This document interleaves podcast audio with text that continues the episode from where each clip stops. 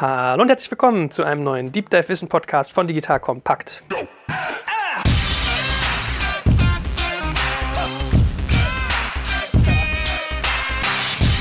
Mein Name ist Jörg Kaczmarek und ich bin heute in Disco-like im Ambiente. Und das geht heute mal wirklich um ein auditives Produkt, nicht nur sozusagen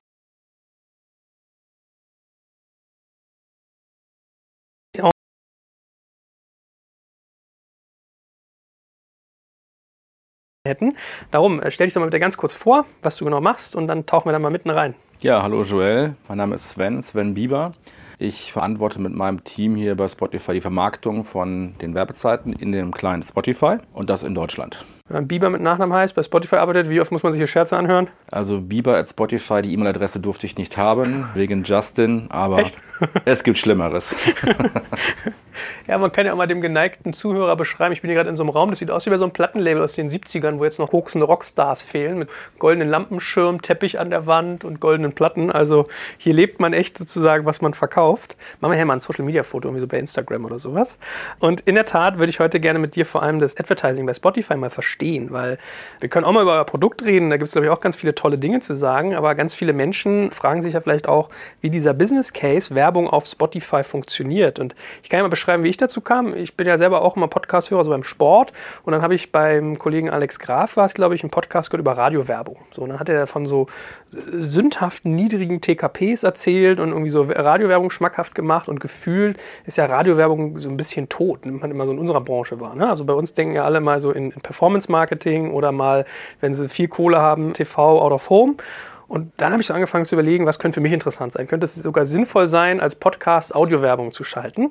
Und dann war ich auch bei euch, bei eurem Thema und habe angefangen, mich für Advertising auf Spotify zu interessieren. Das heißt, bisher war ich, wenn dann mal Konsument eurer Werbung und dann hat mich auch mal interessiert, wie sieht das eigentlich aus, wenn ich irgendwie quasi Kunde eurer Werbung bin? Also wenn ich die Werbung kaufe und nicht das Produkt, was beworben wird. So, das war so, so meine Odyssee dahin und dann bin ich mal gespannt, was du mir da noch sozusagen so rauspellst die nächsten Minuten.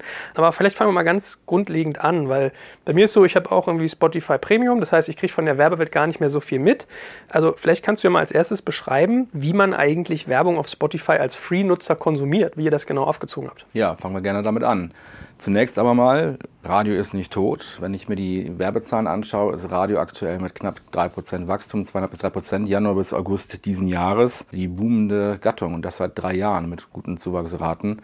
Andere Gattungen wie Online stehen mit minus 6%, Quelle ist Nielsen Media Research im Minus und Radio steht ganz gut da. Also dass das ein sterbendes Produkt ist, ist nicht richtig. Es ist schon lange tot gesagt worden, aber es lebt und es ist vital. So. Vor allem werdet ihr als der Disruptor des Radios gesehen, ja? Ja, wir sind da noch gar nicht drin, weil digitale Umsätze in die Nielsen-Statistik gar nicht einfließen. Aber wir sehen unsere eigenen Wachstumszahlen. Der BVDW hat für letztes Jahr ein Wachstum der Branche Online-Audio von 35 Prozent auf 35 Millionen Euro prognostiziert.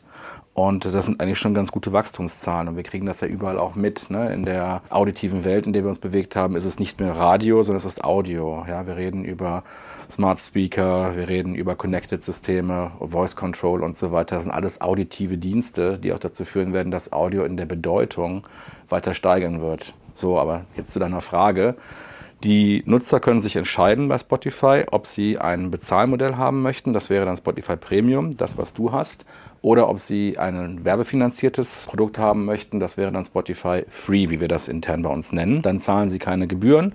Sie melden sich ganz normal an. Also die Nutzer von Spotify Free sind bei uns auch eingeloggt und registriert. Und dann wird, wenn die Leute den Client öffnen, hören Musik, zwei, drei Songs, kommt ein kleines Werbebreak. Das kriegen die gar nicht mit. In der Regel sind das ein, zwei oder drei Werbebotschaften, die kommen. Das kann sein entweder in Form von einer Audiobotschaft, ein klassischer Spot. Es kann aber auch sein in Form eines Displays oder in Form eines Video-Ads. Das sind die drei großen Sachen, die wir machen auf den Standardprodukten. Und dann ist das halt, du nutzt dein Produkt und hörst es. Immer wieder kommt halt in der Stunde dann eine Werbebotschaft. Wir haben keine feste Werbeuhr, wie das in Tradierten ist. Die Mediennutzung ist ja nonlinear bei uns. Und immer wieder, wenn wir halt mitbekommen, es ist wieder an der Zeit, das läuft dann automatisiert, kommt eine Botschaft, die vom Ad-Server eingespielt wird. Wie gesagt, entweder Audio oder ein Video-Ad oder ein Display. Bei den Video-Ads ist wichtig, die werden nur eingespielt, wenn du ein Point of Engagement hast, wenn du also gerade im Client aktiv bist. Danach kommt dann ein Werbe Botschaft. Bei Audio ist es ein bisschen anders. Da hast du zwei Möglichkeiten. Entweder Audio-Only zu schalten, das ist dann nur die Tonspur, nur die Audiostrecke bis 30 Sekunden. Oder es ist ein Audio- und Cover-Ad, in der dann quasi dort, wo gewöhnlich die Plattencover sind, der Musik, kommt dann ein Banner, das eingeblendet wird. Und das wird synchron ausgestrahlt. Das heißt, damit hast du dann auch die Möglichkeit, Conversions ein bisschen besser hinzukriegen und da drauf zu gehen. Werbung Aufgepasst! Wenn du ein B2B-Unternehmen bist, möchtest du jetzt deine Sales Pipeline mit neuen B2B-Leads füllen und dafür empfehlen wir dir unseren Partner SalesViewer. SalesViewer lässt sich total einfach erklären. SalesViewer entschlüsselt nämlich Unternehmen, die deine Webseite besuchen und zeigt diese in Klarnamen an. Du und dein Team sehen also ganz genau, wer eure Webseite besucht und wofür sich diese potenziellen KundInnen interessieren. Und dann gibst du einfach Vollgas, denn du kannst diese Unternehmen dann ja zielgenau ansprechen und einfach zu neuen KundInnen machen. Im Marketing und Vertrieb ist das also eine Wahnsinnsunterstützung für die B2B-Lead-Generierung. Deshalb nutzen schon viele Marktführer wie Stepstone, Avato Systems, Spot5, Talon One oder die Vodafone-Tochter Grand Centric SalesViewer und generieren damit täglich neue B2B-Leads. Und wenn das für dich interessant ist, dann teste SalesViewer doch einfach mal kostenlos. Alles, was du dafür wissen möchtest, findest du unter folgender Weiterleitung digitalkompakt.de slash salesviewer. Und wie immer verlinke ich dir das auch auf unserer Sponsorenseite unter digitalkompakt.de slash Sponsoren. Das war's mit dem Werbespot. Hm. Jetzt hast du gerade gesagt, das kriegen die gar nicht mit. Da habe ich auch als Werbetreibender hinterher gar keinen Bock mehr, was zu machen. Na, es ist ein, also wenn du dir. Ein, Meinst du, es ist nicht störend? Ja und nein. Also wenn du dir ein tradiertes, nonlineares oder lineares Produkt anschaust, Radio oder Fernsehen, dann hast du in der Regel einen Werbeblock. Du hast einen Klatter, wie man das nennt, im Radio 15, 20 Spots, je nachdem wie viel, in einem fest eingeordneten Block. So, das kommt bei uns so nicht vor, weil wir auf die Stunde sind das zwei bis drei Minuten, derzeitiger Stand Oktober 2018 maximal, dir dann innerhalb der Stunde immer wieder Werbebotschaften zuspielen und anbieten aber eben nicht in einem Blog, dass du halt nicht reinschreien musst. Also wenn du die Radiowerbung anhörst, und du hast ja gerade gesagt, Radiowerbung stirbt, dann hängt das häufig damit zusammen, dass der Ruf und das Image, das Radiowerbung hat, nicht so gut ist, weil es immer Abverkaufswerbung ist. Und Werbungtreibende neigen dazu, Abverkaufswerbung laut und marktschreierisch zu machen und auch in der Zeit auszudehnen. Ne? Also je länger ich einen Werbespot für mich selber mache, desto höher wird der Anteil von mir in dem Blog drin, in diesen 15, 12, wie auch immer Botschaften. Und deshalb will ich da halt durchgehört werden. Das brauchst du bei Spotify nicht, weil du hast sehr wenige Botschaften hintereinander weg. Du hast auf die Stunde gesehen sehr wenige Botschaften und damit brauchst du die Werbekunden, also die Nutzer des Spotify-Accounts, nicht anzuschreien, sondern du kannst sie ganz normal auf Augenhöhe sozusagen Werbung offerieren. So, und das machen wir eben. Ja, wenn ich an meine Radiowerbungserfahrung denke, was, also es bleibt ja witzigerweise aber auch hängen. Ne? Also ich erinnere mich immer an dieses K-Glas repariert, K-Glas tauscht aus oder dünne Bier, dünne Bier, kriegst du ins Ohr gebrüllt, das stimmt schon. Wie lang ist denn euer Klatter dann? Wenn du sagst, 15 ist es bei denen so, also ist es nur ein Spot, sind es drei? Das hängt davon ab, wie die Auslastung ist, die Buchungssituation ist. In der Regel hast du 30 Sekunden bis 45 Sekunden. Das heißt, wenn du jetzt kurze Spots hast, können das mal zwei sein oder eben auch drei. Aber wenn auch nicht viel gebucht ist, dann ist auch eventuell nur einer in dem Block drin. Mhm. Das wird über den Ad-Server ausgesteuert. Und wenn wir jetzt schon zum Radio vergleichen, ist vielleicht aber auch ein unfairer Benchmark ein Stück weit. Also musst du mal sagen, wie weit das Sinn macht. Für wen bietet sich so ein Werbeformat denn eigentlich an? Weil im Radio habe ich immer so den Eindruck, das ist sehr lokal. Also hat man viele so Autohäuser Reparaturgeschichten, irgendwelche Aktionen in Teppichhäusern, was weiß ich, weil man das ja auch relativ fein steuern kann. Also man kann dann sagen, welche UKW-Längen man haben möchte. Wie ist das bei euch? Audio und Radio hat klassischerweise den Ruf, wenn du dir den Mediamix anschaust und die Funktionalitäten fürs Marketing, aktivistisch oder aktivierend zu sein. Das heißt, ich kann Leute gut dazu bewegen, auf eine Webseite zu gehen, in ein Autohaus zu kommen und deshalb nutzen das eben auch sehr viele lokale Anbieter. Gleichwohl gibt es sehr viele Werbungtreibende wie die Automotives, also ein Seat, ein Ford beispielsweise, die natürlich Händler bewerben, die aber auch Produkte bewerben. Ja, das sind im Audiobereich die Klassiker.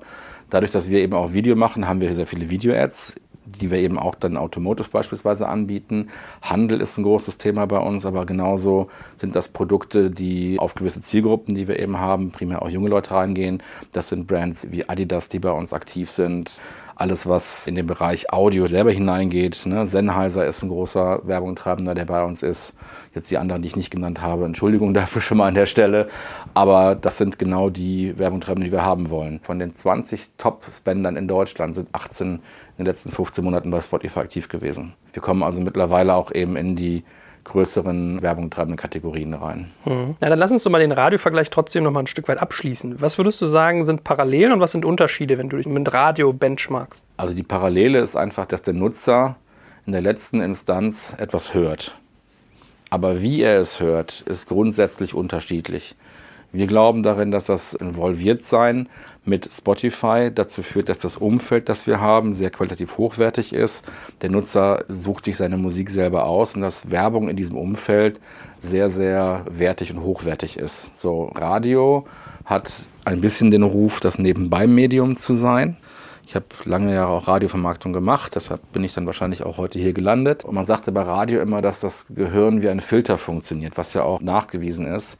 Wenn du auditiv etwas hörst, du kannst dich dem nicht entziehen. Das kann ein Wort, ein Schlüsselreiz, ein Thema sein, eine Stimme, eine Musiktune, was auch immer unbewusst gehst du auf jeden Fall drauf und du nimmst es wahr. Ja, du hast gerade Carglass angesprochen. Carglass hat vor über 20 Jahren damit angefangen. Die machen heute ganz viel TV und andere Werbung. Alle haben aber trotzdem noch diesen Claim Carglass repariert im Hinterkopf aktuell noch nicht bei uns, da arbeiten wir noch dran.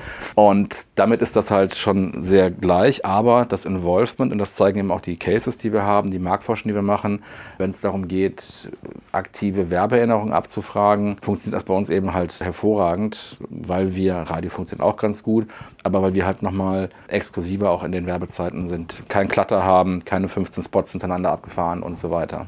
Hm. Generell, wenn wir das jetzt mal einordnen, welche Bedeutung hat denn eigentlich die Free-Variante bei euch im ganzen Spotify-Universum? Also wie ist die Ratio Free zu Premium? Wie sind die Umsatzzahlen verteilt? Wie die Nutzerzahlen? Ist das für euch sehr wichtig? Ist das für euch was, was ihr eher nebenbei pflegt? Wir glauben an das Freemium-Modell, wie wir das nennen. Das ist eben die intelligente Verknüpfung von Free-Account und Premium-Account. Wir glauben daran, dass das ein Geschäftsmodell ist, das uns in beiden Bereichen helfen wird zu wachsen.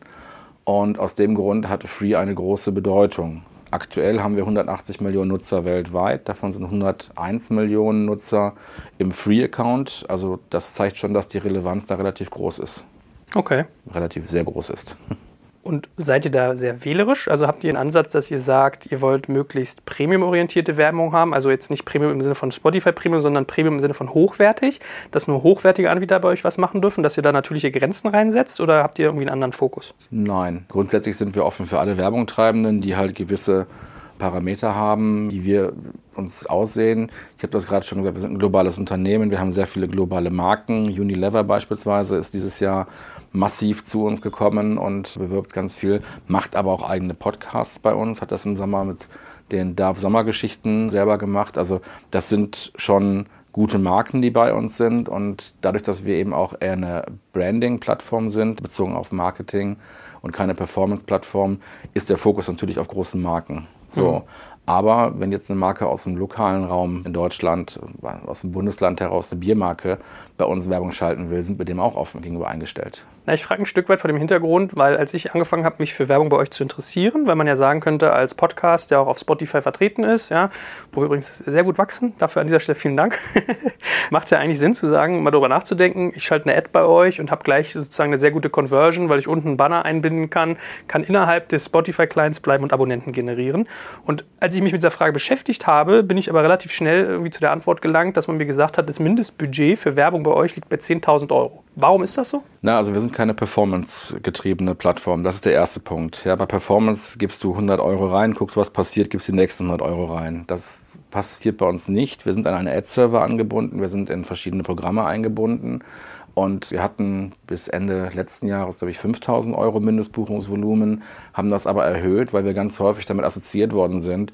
Naja, 5000 Euro Mindestbuchungsvolumen sind ja auch das Mindestwirkungsvolumen. Und diesen Zusammenhang gibt es so nicht. Deshalb haben wir das angehoben, weil wir der Meinung sind, Branding braucht eben auch ein gewisses Budget, eine gewisse Kraft. Das ist der eine Punkt. Der andere Punkt ist, wir haben mittlerweile ein so unglaublich großes Inventar, dass es für uns besser ist, am Stück zu verkaufen und auch für Werbungtreibende am Stück bei uns reinzugehen, als kleinteilig zu sein. Und das ist der Hintergrund, warum wir aktuell dieses Mindestbuchungsvolumen haben und da wir nicht performanceorientiert sind, auch eher in größere Budgets reingehen. Aber wenn ich jetzt mal an so Hansel wie mich denke, also ich hätte mich das schon so zweieinhalb, dreitausend Euro kosten lassen, aber zehn irgendwie nicht. Wäre es nicht eigentlich relativ schlau zu sagen, man macht ein Probierpaket oder sind auch die Aufwände einfach zu hoch, um jemanden da quasi einzuführen, die Medienproduktion zu machen und so weiter? Also Medienproduktion ist dann ja, wenn du Werbung treibst, bist dein Thema an mhm. der Stelle. Da haben wir nur mittelbar etwas zu tun, nicht unmittelbar. Und dadurch, dass wir nicht performanceorientiert sind, ist das eben ein Punkt, dass wir sagen, eine gewisse Größe musst du eben schon haben, um eben auch einen gewissen Anstoß zu haben. Wenn ich mir klassischen Marketingparameter anschaue, dass ich also erstmal auch die Bekanntheit nach oben bringe, Sympathiewerte nach oben bringe, das mag jetzt für einen einzelnen Podcast nicht funktionieren. Vielleicht macht es auf der übergeordneten Ebene wieder Sinn, wenn du aggregieren kannst in irgendeiner Form, eine Marke schaffen kannst, dann kann das durchaus sinnvoll sein. Aber der Effekt ist halt eben auch bei den vielen Botschaften, die im Werbemarkt jeden Tag auf Leute einprasseln, dass es eben nicht zu flüchtig sein soll. Ich meine, gut, ich sehe auch, eines ist natürlich auch ein Stück weit ein Qualitätsfilter, wenn ich sage, du kommst erst ab 10.000 Euro auf die Party und machst mit. Also es macht für dich dann mehr Sinn. Also wir beschützen dich ein bisschen davor, ineffiziente Werbung zu machen, aber du sicherst ja auch, dass jetzt irgendwie nicht jeder Hinz und Kunst bei euch wirbt. Das würde ich so nicht sagen, denn A, bist du wahrscheinlich nicht jeder Hinz und Kunst, ja. Zum anderen liegen die Budgets bei uns mittlerweile durchaus bei 30.000, 50.000 Euro pro Flight, den Werbung treibende Schalten. Die Top 20 liegen aggregiert übers Jahr in einem viel, viel höheren Bereich. Und deshalb ist das für uns einfach in der Manpower eben auch ein Thema. Ja, wir mhm. sind zu kleinteilig, bedeutet auch, mehr Leute dort sitzen haben. Ja, wir automatisieren, aber Leute buchen das sehr händisch ein. Und das alles zu bewerkstelligen, ist auch ein Teil des Workflows, den wir haben. Und damit wir überhaupt dem ganzen Workflow gerecht werden können, ist das halt wichtig. Nur mal ein Beispiel. Wir haben einen Trafficker bei uns, der hat im letzten Jahr, 2017 wohlgemerkt, über 6.500 Line-Items gemanagt alleine. Ja, und je kleinteiliger ich werde, desto mehr Line-Items bringt das eben mit sich und desto mehr Arbeit und Workload. Und das ist halt was, was wir nicht bewerkstelligen können. Mhm. Eine Sache, die ich reinbringen kann, also wir werden das auch verändern. Wir haben in Amerika was eingeführt, das nennt sich Ad Studios. Das ist eben ein Self-Service-Programm, das kleineren Werbetreibenden auch die Chance geben soll, auf Spotify aktiv zu werden. Ja, und da besorgst du dir quasi eine Lizenz bei uns, registrierst dich, loggst dich ein und kannst sozusagen per Kreditkarte dann deine Werbebotschaften bezahlen. Das ist in Deutschland aktuell noch nicht verfügbar. Wir werden das im nächsten Jahr hier testen, ob das funktioniert. Und wenn es funktioniert, bin ich mir sicher, dass wir es irgendwo noch einführen werden in Deutschland. Gut, melde ich mich schon mal als früher Kunde an, um das ja. mal auszuprobieren. Crash-Test-Dummy dann, genau. Ja, okay, sehr gut. Sehr schön, wie ich hier wahrgenommen werde. Verstanden. Jetzt hast du ja eben schon einen Ausblick gegeben, wie bei euch so einige der Werbetreibenden funktionieren. Kannst du mal so durchschnittliche Zahlen sagen? Wie viel spendet jemand durchschnittlich aufs Jahr oder aufs Quartal bei euch, wenn er irgendwie irgendwie x Prozent Wachstum haben will oder Bekanntheit auf seinem Produkt. Wer sind so die bekanntesten? Vielleicht hast du ja auch ein oder zweimal prägnante Beispiele für gut gemachte Werbung. Das wäre mal ganz interessant nachzuvollziehen. Also nochmal neben der Musikindustrie, die habe ich bisher noch gar nicht genannt, die natürlich auch großes Interesse hat, bei Spotify zu werben, das auch tut, sehr aktiv, sind es eben die großen Marken in Deutschland. 18 der Top 20 Werbungtreibenden sind bereits bei Spotify in den letzten 18 Monaten gewesen. Und das sind eben Marken aus dem Automobilbereich. Ne? Seat ist ein ganz großer Werber bei Spotify, die ganze Volkswagen-Gruppe. BMW ist da, also alle großen Marken sind da. Ja, wenn du nach Cases fragst, dann haben wir zwei Arten von Cases. Einerseits geht es in der Videobranche ja sehr stark um das Thema Viewability und Visibility. Wir messen das mit Mode. Mode ist ein amerikanischer Anbieter, analog zu IAS oder also Integrational Ad Science oder zu Metrix, einem deutschen Anbieter. Und da geht es eben darum, wird die Werbung, die geschaltet wird, gesehen und wird sie durchgesehen. Und wir haben ein Verfahren, in dem wir das eben messen können. Und da haben wir einen Case gehabt für Douglas beispielsweise, in dem wir ein Thema, das sie hatten. Sie wollten die Werbeerinnerung und die Markenbekanntheit in jüngeren Zielgruppen, in jüngeren weiblichen Zielgruppen steigern, haben wir eine Kampagne gemacht, durch Targeting eben auf jüngere Frauen adressiert, haben das dann eben mit Mode mitgemessen und mit einer klassischen Werbeerfolgskontrolle. Ne, du schaltest eine Kampagne, misst in der Nullmessung vorher in der Zielgruppe und in einer Referenzzielgruppe und befragst dann nachher nochmal nach der Kampagne, wie hat diese Werbung funktioniert. Und diese beiden Sachen haben wir gemacht, Mode und eben Lean Lab für die Werbebekanntheit. Wir haben gesehen, die aktive Werbeerinnerung ist um 300 Prozent gestiegen in der Zielgruppe und der Benchmark von diesem Mode hat sich verdreifacht. Das ist dreimal besser gewesen als der durchschnittliche Benchmark. Okay. So. Das war eine Kampagne, die ist im Video gelaufen, also kein Audio, sondern Video in dem Fall. Und ich kann jetzt nicht dazu sagen, wie viel die ausgegeben haben. Aber generell sehen wir aktuell, dass Kampagnen ausgegeben werden pro Flight. Das sind dann zwei, drei Wochen, auch mal vier Wochen zwischen 30.000 und 50.000 Euro mittlerweile. Ja, ich wollte gerade fragen, so klassischerweise hast du doch so Coca-Cola, Carlsberg, PlayStation, so die ganzen großen Buden, die vielleicht auch im Sport relativ viel machen. So die würde ich mir eigentlich vorstellen als bei euch so Werbetreibende erster Stunde, weil die auch immer interessiert sind, neue Sachen auszuprobieren und möglichst irgendwie brand-aware auch. Sind die in so einer Riege auch? Ja, Spotify Deutschland gibt es seit sieben Jahren. Wir haben mal letztes Jahr versucht, eine Brandmap zu erstellen, welche Marken überall schon da gewesen sind und schon bei Spotify gewesen sind. Und kannst davon ausgehen, wir haben weit über 500 Brands, die mittlerweile bei Spotify gewesen sind, wiederkommen und da sind. Ne? Und ja, Coca-Cola ist regelmäßig bei uns. Die wollen eben bei uns eben auch, wenn sie Musik machen, was sie häufig auch tun, dann eben die Nähe zu den Nutzern haben. Also das sind schon gute Marken und gute Brands, die auch bei uns dann aktiv sind. Hm. Habt ihr in eurem Bereich auch mit Adblockern eigentlich Probleme? Ich hatte mal gelesen, dass es teilweise irgendwie Client-Versionen gab von Spotify, die man installieren konnte, wo dann irgendwie die Werbung ausgeblendet war. Ihr seid da relativ aktiv, glaube ich, gegen vorgegangen, würde ich auch. Ist das ein Problem? Naja, also ich glaube, dass Adblocker eher ein Thema für browserbasierte Nutzung sind. Spotify ist ein Client, entweder auf dem Desktop oder eben eine App im Mobile-Bereich.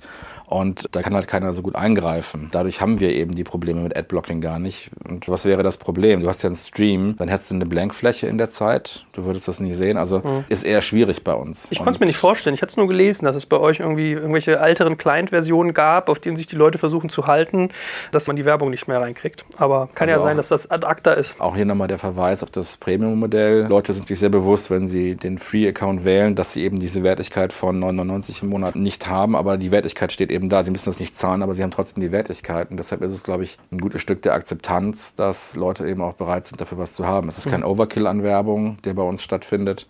Und dafür ist die Nutzung eigentlich viel zu aufwendig, wenn du das machen würdest. Ja. Mhm. Spotify hat, als wir angefangen haben, Musik aus der Piraterie zurück in die Legalität, also Musiknutzung, in die Legalität zurückgeholt. Können wir uns auf die Fahnen schreiben, das tun wir auch. Und ich glaube auch, dass ein Stück weit Werbung und Werbeakzeptanz bei uns durchaus positiv ist. Jetzt hast du ja gesagt, Medienproduktion liegt eigentlich natürlich beim Werbetreibenden. Ich könnte mir vorstellen, dass jetzt nicht so viele Brands sozusagen Ahnung haben, wie man einen guten Audiospot macht. Ist das einfach ein Agenturthema bei euch auch stark, dass über Agenturen eingebucht wird und dass die für dann im Prinzip ihre Kunden produzieren, dass man immer so eine Dreiecksbeziehung hat? Oder sind wirklich Kunden da, die irgendein Produkt bewerben und sagen, ich nehme das selber auf mit einem kleinen Aufnahmegerät? Die Werbewelt ist nicht isoliert. Wir sind eben Teil der Werbewelt, auch mit Spotify Free und arbeiten deshalb natürlich mit Kreativagenturen, Digitalagenturen und auch Mediaagenturen zusammen, insbesondere nachher Schalten. Und ja, wir können Expertise ableiten. Wir haben ein Creative Solutions Team, die sich neben Audio auch mit anderen kreativen Fragestellungen auseinandersetzen. Und da können wir natürlich auch schon beraten, wenn gewünscht. Wir sind durchaus in den letzten Jahren zu Inhaltsanalysen gebeten worden zu Werbespots. Wir hatten einen Werbungtreibenden der Marketingdirektion hat einen Spot gemacht. Die Marketing-Mitarbeiterin war nicht sicher, dass es gut funktionierte. Aber dann haben wir das analysiert. Und wir haben halt gesehen, es ist genau das eingesetzt worden, was schwierig ist. Es ist laut gewesen, es gab eine Hupe hinten drin, eine Tute, eine Tröte, ja, es wurde reingeschrien, dann kam noch ein Tusch hinten drauf. Also das Klassische, was man eigentlich gar nicht haben möchte. Und wir haben dann sehr nüchtern auf ein Thema hingewiesen, das wir Immersive oder 3D Audio nennen, dass du halt über die Art und Weise, wie ein Spot gemacht wird, eine Räumlichkeit erzeugen kannst, was nochmal die Erinnerungsleistung steigert. Und haben dann zusammen mit dieser Marketing-Managerin ein Konzept entwickelt, das sie ihrer Marketingdirektion vorgelegt hat und was dazu geführt hat, wir haben das dann noch abgetestet, dass der Spot viel, viel besser erinnert wurde und performt hat. Also das machen wir schon, ist aber nicht unser Tagesgeschäft, denn dafür gibt es eigentlich Dienstleister wie Kreativagenturen, die das tun sollten. Mhm. Aber das wäre meine nächste Frage gewesen, wenn es um Creatives geht, also die Spots, die man dort erstellt, was so Do's und Don'ts sind. Also was besonders gut funktioniert und was nicht. Jetzt haben wir schon beides ein bisschen gelernt. Ja? Also Schreien und Tuten sind nicht so gut. Aber was noch? Sorry, nichts gegen das gute alte Tuten. Ja? Es kann sein, dass es in einem richtigen Kontext auch sinnvoll ist. Aber ich habe gerade nur den klassischen Radiospot beschrieben und das Image, das dieser Radiospot hat, nämlich in diesen stereotypen Verhaltensweisen. Ich muss nur laut sein, ich muss nur Geräusche reinbringen und dann funktioniert das irgendwie schon. Es gibt ganz intelligente Menschen, die sich mit Soundblending auseinandersetzen. Es gibt Menschen, die sich wirklich mit Anmutung von Audio auseinandersetzen. Dieses 3D-Audio, also räumliche Darstellung von Audio sind Themen, die gerade nach vorne kommen. Wie muss ich mir das vorstellen? Also wenn wir jetzt gerade hier reden, dann entsteht ein Gefühl von Räumlichkeit. Ja, wie weit sitzen wir auseinander? Was passiert? In welchem Umfeld sind wir? Wo bewegen wir uns und so weiter? Und wenn du ein Video-Ad hast, ja, dann nimmst du über die Sicht des Umfeldes und des Rahmens sofort mit, was ist das für eine Situation, in der du bist. Bist du in der Natur? Bist du in einer Großstadt, wo immer du auch bist. Im Audiospot kannst du auch das versuchen zu kreieren und diese Rolle zu schreiben, indem du halt auf Geräusche Anmutung setzt, Schlüsselbundklirren, ja, ein Echo, was auch immer. Das sind alles Situationen, in denen du eine auditive, aber räumliche Vorstellung bekommst und dein Gehirn sich sofort in die Situation reinbringt. Und das denken wir, bringt die Erinnerungsleistung, steigert die Erinnerungsleistung. Wir sind da eben nicht die Einzigen. Es gibt mittlerweile eine Menge von Kreativagenturen, die in diese Richtung auch eben denken. Ja, ist ganz lustig. Ich habe darüber nachgedacht, bei meinem Podcast im Hintergrund ab und zu mal so dezentes Vogelzwitschern einzubringen, dass man so ein bisschen so Entspannungsinhalte hat. Ja, ja das Rauschen der Wellen, ne? Grillen zirpen und so weiter. Es gab mal von Burger King einen sehr guten Spot, an den ich mich erinnere. Der hieß irgendwie Grillen bei der Konkurrenz. Und dann hattest du die Heuschrecke, eine Grille, die dann eben Geräusche gemacht hat. Und dann kam halt Grillen bei Burger King. Und du hörtest eben wie ein Stück Fleisch auf den Grill und es zischte erstmal. Das ist ein gutes Beispiel für räumliche Vorstellungen oder auch für eine visuelle Vorstellung und visuelle Gestaltung von Audio. Ja, das ist echt cool. Ich meine, ich hatte was gelesen. Ich weiß nicht, ob du es auch begleitet hast. Kannst du ja mal erzählen, wenn dem so ist, dass es wohl in Spanien einen Spot gab bei Spotify, wo Frauen ins Mikrofon gesprochen haben haben. Der Spot wurde nur auf Männer adressiert, primär. Und im Prinzip wurden die Männer sexuell belästigt. Also, na du geiler Hecht, darf ich dir mal an dein Prachtstück packen? So in der Art, so richtig eklig. Ja, und man konnte den Spot nicht wegspulen. Also war halt wirklich äh, sozusagen, konntest du nichts gegen tun. Und es war Werbung gegen sexuelle Belästigung, um Männer dafür zu sensibilisieren, wie sich Frauen fühlen, wenn Männer sie tagtäglich auf die Art ansprechen. Das fand ich schon krass. Also da habe ich gedacht, Wahnsinn, ist ja mal gut gemacht, so ein auditives Werbemedium für so eine Erfahrung einzusetzen. Ne? Also ich kenne den Spot nicht, schicke ihn mir gerne zu, höre ich mir gerne an. Wir sind ja eine sehr offene Plattform in allen Bereichen und deshalb, unabhängig von Diversity und den ganzen Themen, glaube ich, dass Audio durchaus eine Kraft hat. Also wir wissen ja auch, warum Podcasts gerade so stark wachsen, weil es ist das Nebenbei-Medium, aber du kannst dich halt vertiefen. Ja, du bist in der Lage, wenn du Audio nutzt, noch was anderes zu tun, aber du bist trotzdem gedanklich komplett auf dem Thema drauf. Das gilt für Musik, das gilt für Spoken Word, das gilt für Podcasts in allen Bereichen. Und das ist eben die Kraft darin. Und wenn die Grundlage, die Kreation, die Idee gut ist, dann werden Leute auch zuhören. Bin ich fest von überzeugt. Ja, ich habe gerade einen Podcast gemacht mit der Tony Box. Ich weiß nicht, ob du die kennst. Hast du Kinder? Nein. Okay, wenn du welche hättest, dann könntest du sie kennen oder dann müsstest du sie eigentlich kennen in deiner Rolle. Die machen auch so eine Box, wo du Figuren draufstellen kannst und die Figuren sind mit Hörspielen hinterlegt. Davon habe ich gehört, ja. So, total geil Teil, super geil. Und der hat mich drauf gebracht, habe ich noch nie drüber nachgedacht, dass Hören der erste Sinn des Menschen ist. Also das stimmt ja im Bauch, kannst du zwar so hell-dunkel ein Stück weit sehen, aber Hören ist ja ganz primär. Und der meinte, dass sie es halt festgestellt haben, dass Hören super tief geht. Und das merke ich auch bei den Podcasts. Wenn ich Leute treffe, dann sagen die immer, oh, ich höre gerade den Podcast vor mir und sehe dich, das ist verwirrend, was ist hier los? Ich glaube, also, biologisch ist ja Hören viel tiefer im Hirn entwickelt als das Sehen. Ah, krass. Ja, und die Überlegung, die ich im Studium immer gelernt habe, war, wenn du den Säbelzahntiger sehen konntest, war es zu spät. Du konntest noch ausweichen, solange du ihn gehört hast. Ne? Also Flucht- und Angriffsverhalten der Menschen. Guck mal, lerne ich hier noch mehr über mein eigenes äh, Doing, was ich hier eigentlich tue. Ein Punkt, und das ist eine Herzensangelegenheit von Spotify, natürlich möchten wir gerne gute, bessere Werbung haben, die auch zu der Brand Spotify passt. Wir glauben daran, dass das aktuelle Audiogebaren, nämlich einen Spot zu haben, der über alle Radiosender ausgespielt wird, nicht funktioniert. Wir glauben daran, dass wir bezogen auf Spotify gerne personalisierte, also Spotify-spezifische Werbung haben möchten. Und das bedeutet dann eben auch, wenn ich eine Audio-Only-Kampagne schalte, also ein Audio-Werbemittel habe, das keinen Werbebanner dabei hat, dann kann ich durchaus auch sagen, ich mache einen Spot und bringe den über alles. IKEA macht das hervorragend. Die setzen ihre Themen, haben eine ganz, ganz lange Tradition an Werbekontinuität drin, immer denselben Sprecher, über die Jahre vielleicht mal adaptiert, aber eigentlich die Machart ist immer dieselbe. Die haben Werbespots, die sind nicht so super lang, ja, irgendwie 15 bis 20 Sekunden aus dem Kopf heraus und die schaffen es, ein Thema zu setzen. Man hört zu, man ist einfach drauf. Ganz, ganz tolle Möglichkeit und ganz, ganz tolle Kreation dahinter. Die kann ich bei Spotify auch einsetzen, klappt wunderbar. Andere Beispiele sind dann aber, dass wenn ich das Cover-Ad mitnutzen möchte, dann weise schon, wenn du die Klickraten erhöhen willst, dann weise schon vorher darauf hin, dass du jetzt durch eine Aktivierung kommst. Und das bedeutet dann, ich habe einen 20 Sekunden, nehme die erste Hälfte der Kreation und sage schon, jetzt Banner klicken. Warum? Der Audiospot wird auch abgespielt, wenn das Telefon in der Hose ist oder versteckt ist oder nicht genutzt wird. Ich kann es on the fold bringen. Ich kann sagen, hey, geh jetzt auf Spotify und hol dir mehr Informationen. Und das ist eben, was BMW hat das mal gemacht, 2015, mit einer Verknüpfung in Playlisten auch rein, die halt speziell für Spotify produziert haben und mit dem Medium Spotify adäquat umgegangen sind. Ja, ich kann Radio machen, ich kann das bedienen, aber ich kann noch spezielle Sachen auf Spotify machen. Und eine Audiokreation ist nicht so teuer, dass ich über sowas nicht nachdenken kann, wenn ich den Werbeeffekt damit und die Aufmerksamkeit und die Resonanz und die Sympathie, die ich in einem Werbespot ausdrücken will, eben steigern möchte. Hm. Ich weiß, ist nicht so eure Gewichtsklasse, ja, dass vielleicht Leute sich erstmal so klein rantasten und von Werbung gar nicht so eine Ahnung haben. Aber wenn jetzt vielleicht das ein oder andere Digital-Startup irgendwie zuhört und die haben meinetwegen sogar 10, 20, 30.000 Euro irgendwie Patte bei sich rumliegen, könnten sowas tun, haben aber keinerlei Ahnung von dieser Medienproduktion und haben vielleicht auch nicht so eine Lust auf Agenturen, sondern wollen da erfahrungsgemäß erstmal so ein C ins kalte Wasser stecken, sich da reintesten. Was kann ich tun, wenn ich eure Werbeform austesten möchte, ohne hohe Fallhöhe, ohne aufwendiges Projektmanagement und so weiter? Also erstmal informiert auf spotifyforbrands.com. Da findet man die meisten Informationen, die wir zu den Möglichkeiten haben, was wir anbieten, welches Targeting wir haben und so weiter. Da kann man sich schon mal eine erste Idee holen. Dann natürlich, indem man uns anspricht. Natürlich sind wir bemüht, wenn das ein potenzieller Werbungtreibender ist, den auch entsprechend bei uns reinzubringen und auch zu beraten. Und dann ist eben die Möglichkeit, einfach das mit uns zu testen in dem Fall. So, und wenn wir Kunden entwickeln können und auch ein Potenzial sehen, dann sind wir durchaus auch bereit, uns da kreationsmäßig zu beteiligen. Wir haben ein Team in Düsseldorf, die, wie gesagt, Creative Solutions, die wiederum mit sehr viel Freelancern und Kreativen auch arbeiten und die dann auch durchaus eine Beratung mit reinbringen können. Gibt es da irgendwie so eine Daumenregel, die ihr dann anwendet? Oder also deine Düsseldorfer Crew, dass die sagen, maximale Länge 20 Sekunden, Call to Action am Anfang und am Ende, keine dies, keine das, dafür unbedingt jenes? Ja und nein. Also so pauschal würde ich das nicht beantworten wollen, weil jeder Werbungtreibende eine Situation hat. Ja? Was ist die Markenhistorie eines Werbungtreibenden? Hat der irgendwas in der Vergangenheit schon gemacht, auf das er aufbauen kann?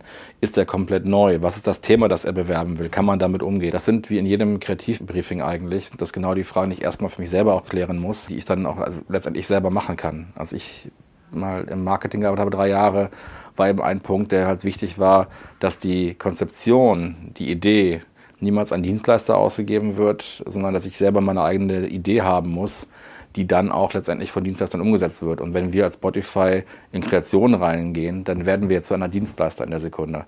Aber der Input und das Erste, was ich erreichen will, muss halt immer von den Werbungtreibenden und vom Kunden selber kommen. Targeting, auch noch ein gutes Stichwort, hast du ja gerade schon mal sozusagen angedeutet. Wie kann ich eigentlich bei euch targetieren? Also nach welchen Möglichkeiten kann ich zuordnen, wer da eigentlich meine Sachen hört und oder sieht? Also wir haben 100% eingeloggte Nutzer überall. Die müssen sich bei uns registrieren und dadurch können wir schon mal auf Geschlecht und Alter targeten. Wir haben dann die Möglichkeit, ein technisches Targeting auch einzusetzen, also Desktop-Nutzung, mobile Nutzung, Konsole, Connected System, was auch immer. Wir können natürlich auf Tageszeiten targeten, wie der andere das auch machen. Wir haben dann die Möglichkeit bei Spotify, und das ist der Grund, von dem wir denken, dass wir eher in der Königsdisziplin unterwegs sind.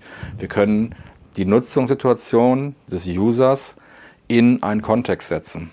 Wenn ich also eine Workout-Playliste habe, dann bin ich in der Lage zu entscheiden, ah, der ist gerade im Workout-Moment, weil wir wissen, wie diese Playlisten eingesetzt werden.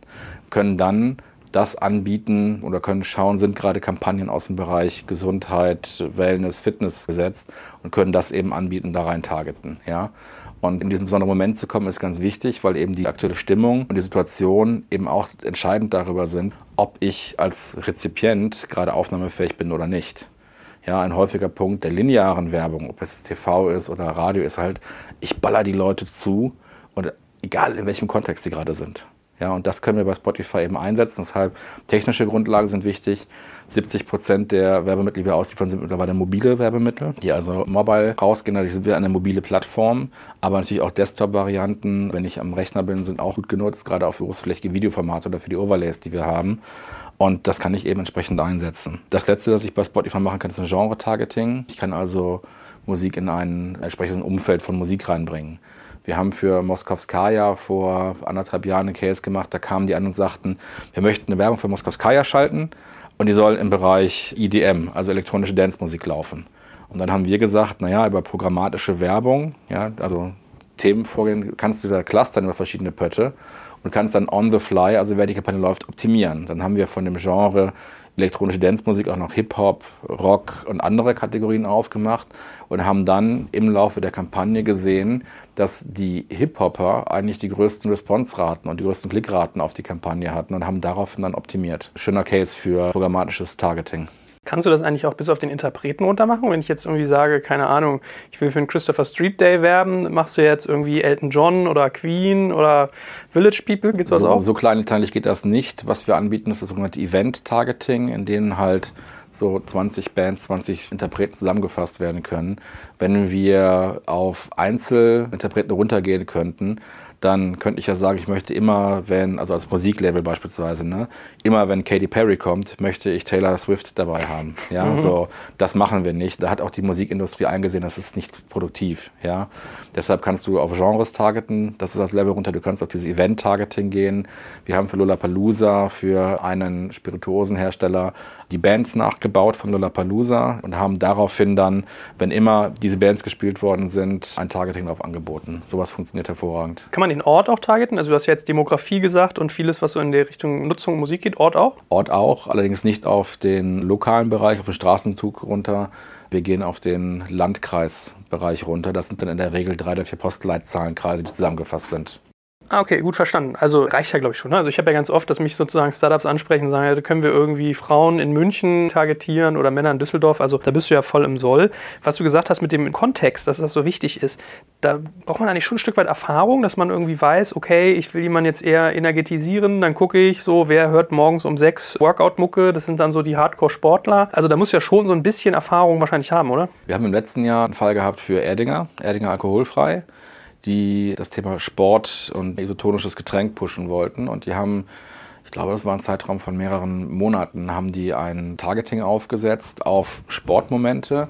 Wir haben dann ausgewählt Workout-Playlisten, gewisse andere Sachen und die haben immer in diesem Moment, wenn das kam, kam eben dann Erdinger. Und das haben die gemacht, indem sie sich in ihre gesamte Kampagne integriert haben. Das heißt, die Werbemittel kamen eben auch aus den Gesamtkampagnen, nicht nur für Spotify produziert in dem Fall, aber eben in den speziellen Moment reingebracht. Und das hat halt eben auch geholfen, und da war ein weiterer Baustein, den Erdinger sich überlegt hat, stärker nochmal die Zielgruppe anzusprechen. Und Erdinger ist ein großer Sponsor von Marathons beispielsweise. Es passte also ganz hervorragend. Ja. Mhm. Okay, verstanden. An, anderes Beispiel ist eben, wenn ich jetzt eine Modemarke nehme oder eine Sportbrand nehme wie Nike oder Adidas oder so, die natürlich versuchen, im Bereich Hip-Hop eben auch reinzukommen. Dann ist so ein Genre-Targeting mit einem kontextuellen Targeting eventuell sehr sinnvoll. Hm. Jetzt gibt es zwei Punkte, wo ich noch skeptisch bin bei eurer Werbung. Und das geht dann eigentlich in die Richtung Attribution, Effektmessung der Werbung. Die erste Skepsis wäre, sind Leute eigentlich kaufkräftig genug, wenn sie sich nicht mal einen Premium-Account bei Spotify leisten, dass man sie auch trotzdem als Zielgruppe, als Werbetreibender interessant findet? Und das zweite, konvertieren die eigentlich? Spotify dreht sich um Musik. Wenn du Musikfreak bist, wenn du tiefer gehende Musik haben willst, bist du eher bei Premium. Wenn du sagst, ich bin so zufrieden, dann bist du eben auch auf der Free-Version. Das heißt, die Kaufkraft ist durchaus auch bei den Free-Nutzern vorhanden. Das ist mhm. überhaupt kein Thema. So, konvertieren tun ja nur die Free-Nutzer im Bereich von Werbung, denn die Premium-Nutzer erhalten keine, keine Werbung. Ja? Und wir haben schon Klickraten, die ziemlich gut sind. Also Audio angesprochen. Ich habe das aktuell mal mitgebracht. Wie gesagt, Stand Oktober. Audio hat eine Klickrate im Schnitt von 0,3 Prozent. Audio und das Cover-Ad. Das bedeutet auch, selbst wenn ich das Audio oder das Gerät, auf dem ich das Spotify gerade nutze, in der Hosentasche habe, sind wir so gut, dass wir halt 0,3 Prozent Klickraten hinkriegen. Wenn ich an die großen Overlay-Formate denke, die wir haben, dann haben wir Klickraten von deutlich über 2 Prozent aktuell. Und das sind schon Klickraten, die sehr gut sind. Selbst das kleine Leaderboard, was wir haben, ne? standardweise Leaderboard eingeblendet, hat eine Klickrate von 0,1 Prozent in den letzten sechs Monaten. Aber wie ist der TKP, den man da hat? Also was kostet eigentlich die Werbung unterm Strich? TKP geben wir so nicht raus, weil wir haben, lass mich kurz überschlagen, acht verschiedene Werbeformen, die wir standardisiert anbieten. Ja, das hängt eben von Werbeform zu Werbeform ab und wir haben natürlich Bruttopreise, die dann auch verhandelt werden. Deshalb kann ich zu den TKP-Niveaus an der Stelle nichts sagen, auf NetNet-Ebene. Ich kann ja mal was vorgeben, was ich sozusagen bei meiner Recherche gefunden habe. Ich habe jetzt halt eher in den auditiven Kanälen mich umgeguckt und natürlich mit irgendwie Banner-Kombination. Da hat man mir erzählt, so zwischen 15,50 Euro bis 17 Euro TKP. Und dann habe ich auch diese 0,35 CTR Click-Through-Rate irgendwie bekommen. Und habe dann mal versucht zu überschlagen, wenn ich jetzt 10.000 Euro investiere, was dann eigentlich am Ende des Tages an Klicks bei mir hängen bleibt. Kommt das grob hin? Dadurch, dass wir keine performance-orientierte Werbung anbieten, ist das nicht relevant. Ja? Und wenn du ein Filmmajor bist, ein Musiklabel bist, hast du viel höhere Klickraten. Ich habe eben DAF angesprochen. Wenn du jetzt einen Bereich oder ein Produkt des täglichen Lebens hast, ist das Involven auf vielleicht hast niedrige Klickraten, weil Leute wissen, was ein Deo ist. Ja? Also musst du sie mit einer ganz anderen Geschichte aktivieren. Und deshalb kann man das so pauschal nicht sagen. Und du kriegst bei uns genau mit, wie viele Kontakte du generierst, aber die Klicks sind nicht an uns. Deshalb sind wir keine Performance-Thematik, wir haben keine Performance-Thematik bei uns. Bei mir ist ja auch so, wenn noch jemand bei mir werbt, sage ich dann auch mal, wir sind halt Branding-orientiert und nicht irgendwie Lead-orientiert. Das heißt nicht, dass wir so eine Flatline haben wie im Krankenhaus, aber es ist jetzt halt nicht dafür gemacht, in Masse und performance-orientiert messbar Klicks zu generieren. Trotzdem habe ich mich gefragt, wenn ich 10.000 Euro ausgebe und gehe jetzt mal von 13 Euro TKP aus, adressiere also 130.000 Leute, die das hören und dann klicken davon so ungefähr 600, das macht doch irgendwie aber wirklich nur für ganz bestimmte Cases Sinn, die halt wirklich sehr, sehr stark auf Branding ausgerichtet sind, oder? Nein. Also die von dir gesprochenen Zahlen gerade kann ich so nicht bestätigen. Ja, das hängt echt von Werbemittel, Werbemittel ab, wie viel Conversions wir haben. Und dadurch, dass wir Branding sind, ist das genauso wie jeder andere Branding-Kontakt auch. Er zahlt auf Markenerinnerung, Markenbekanntheit und Werbeerinnerung eben auch ein. Ja, und arbeitet in diesem Fall drin. Und deshalb ist Performance nicht wirklich im Vordergrund stehend bei uns. Hm. Wir haben einige Fälle, in denen wir, für Seat kann ich das beispielsweise sagen, haben wir eine Promotion gemacht, die den neuen Seat Ibiza bewerben wollten, haben eine Microsite gebaut, eben mit diesem Creative Solutions Team, das wir haben, haben dort über eine Schnittstelle, die wir haben, du kannst Spotify als Schnittstelle ja verknüpfen, haben auf dieser Microsite, die bei uns liegt und nicht bei Seat gelegen hat, haben wir die Frage gestellt, passend zu der Kampagne von Seat, wie tanzbar, also Start Moving ist die Kampagne gewesen, haben wir die Frage gestellt, wie tanzbar ist dein Musikgeschmack? Leute sind auf die Seite gegangen, konnten sich einloggen, ihr Musikverhalten wurde dann ausgelesen über die Schnittstelle, ja, von das, das, was sie bei Spotify hören in den letzten Monaten, ist da eingeflossen und dann kam eben raus, du hast den Tanzscore von Super Diva, Disco Queen bis hin zu, du bist eher der Grufti in Anführungszeichen. Dann wurde jetzt schwarz-weiß gemalt. Dann wurde noch eine Playliste generiert aus dem Musikverhalten, sowohl als auch. Und peu à peu wurde über diese Stufen dann zu dem neuen Ibiza auch hingeführt. Dann kam nämlich die Frage aus deinem Musikgeschmack heraus, wie sieht dein neuer Ibiza aus, wenn du ihn konfigurieren würdest. Und dann konnten am Ende noch sagen, ich möchte eine Probefahrt haben. Das funktioniert so gut, dass er das dauerhaft macht. Die haben jetzt, glaube ich, doch schon drei oder viermal das gemacht, haben das von Deutschland auf fünf europäische Märkte ausgebreitet.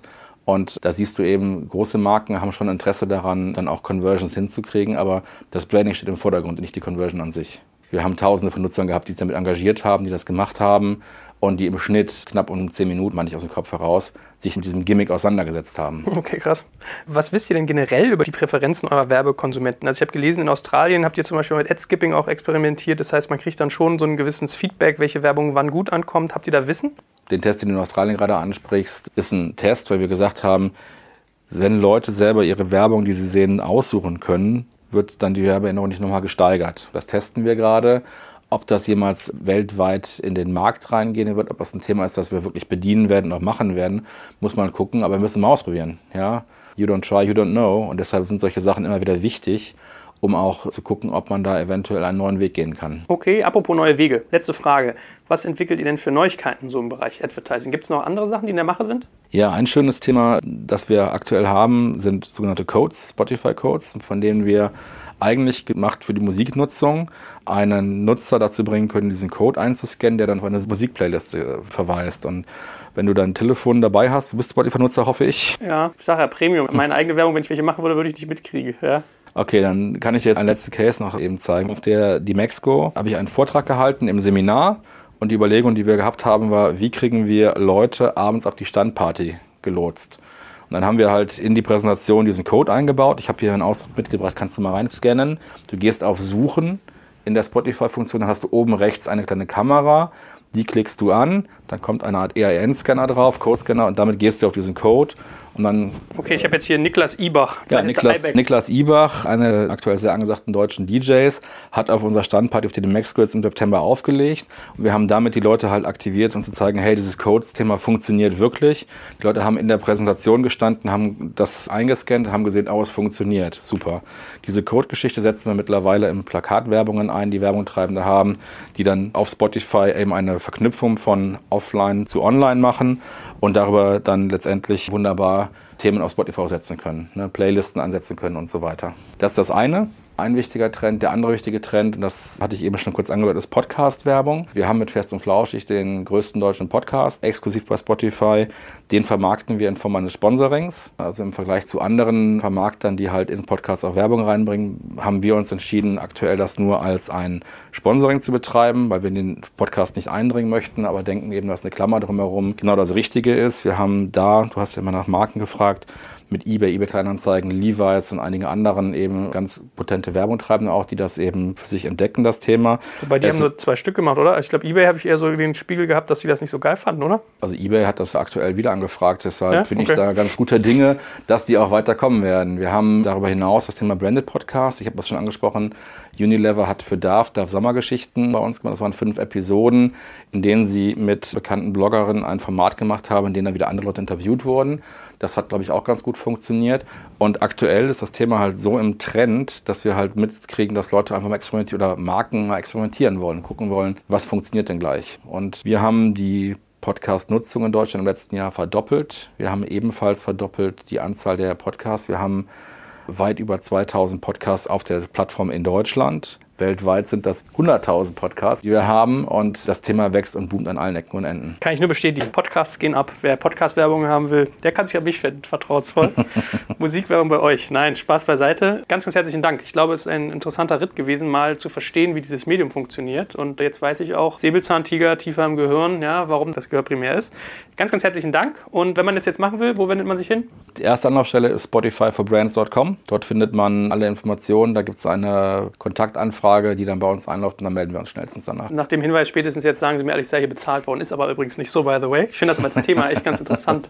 Ich finde, ihr kriegt noch nicht so gut hin, dieses Prinzip den Werbetreibenden rüberzubringen. Also da, die Sichtbarkeit von euch als Werbeplattform war bei mir zumindest noch irgendwie relativ gering. Weißt du, was ich meine? Also ich nehme die Werbung wahr, aber wie ich eigentlich dahin komme, das wirkt immer noch wie so eine geschlossene Tür. Das ist ein interessanter Punkt, aber man wird ja selber vielleicht auch ein bisschen berufsblind. Ja? Mhm. Dadurch, dass ich mich halt nur damit auseinandersetze, sehe ich diese Hürde gar nicht. Aber ja, vielleicht müssen wir da mal noch eine große Werbekampagne von selber auch durchaus machen. Ja, siehste, keine schlechte Idee. Ja. Super, ich danke dir ganz herzlich und ja, bin mal gespannt. Vielleicht gucke ich mir das auch noch mal ein bisschen tiefer an. Danke dir. Vielen Dank, Joel.